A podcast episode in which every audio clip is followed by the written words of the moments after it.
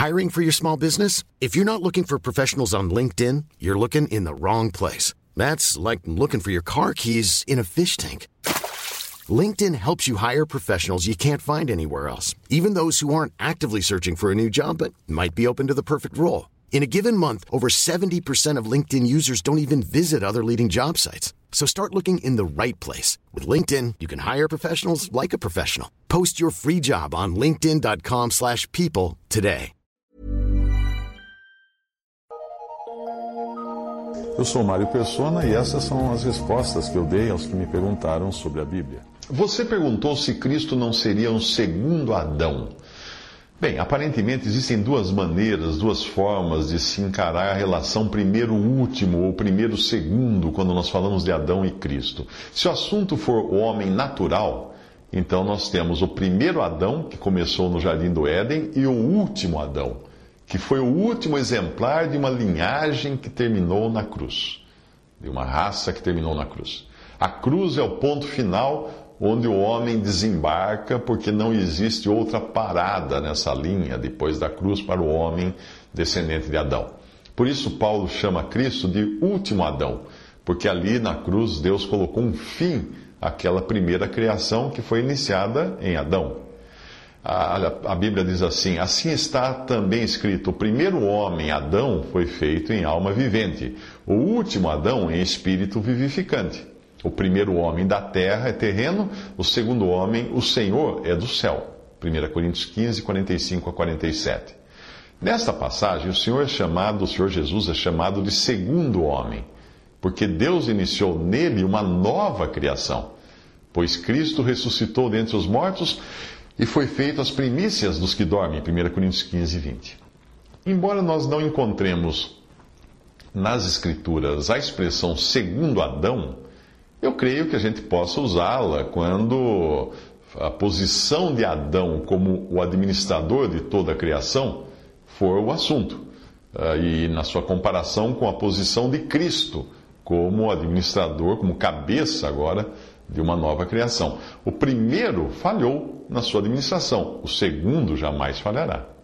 Portanto, neste sentido administrativo ou de governança, Sim, nós temos um primeiro Adão e temos um segundo Adão. Vários autores utilizam essas expressões e John Nelson Darby faz o mesmo quando ele considera este aspecto de Cristo como o sucessor administrativo de Adão. Vou ler agora uma passagem de um livro dele que diz assim, abre aspas.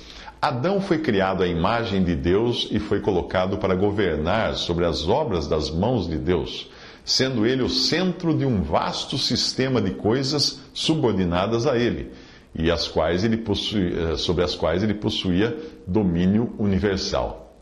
Uh, o apóstolo diz que ele foi a imagem daquele que viria, e o mesmo apóstolo toma o Salmo 8, que textualmente estaria limitado ao primeiro Adão, e aí aplica a universalidade dos seus termos ao total domínio do segundo Adão.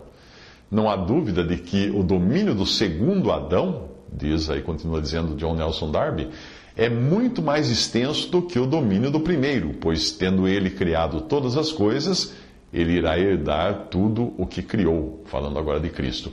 Mas não é menos verdade que o primeiro Adão, como imagem de Deus, como centro do sistema no qual foi colocado, como tendo domínio sobre a criação pela qual ele estava cercado, foi a imagem ou tipo do Senhor Jesus Cristo, o Filho do Homem, cabeça sobre todas as coisas.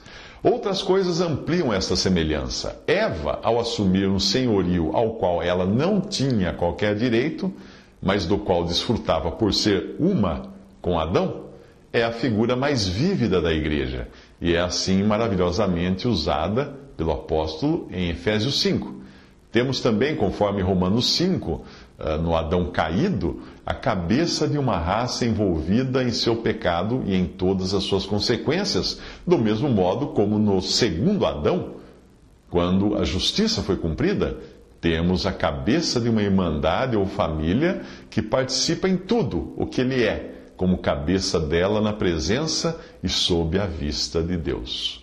Isso é de John Nelson Darby, no texto The Principles Displayed in the Ways of God, Compared with His Ultimate Dealings.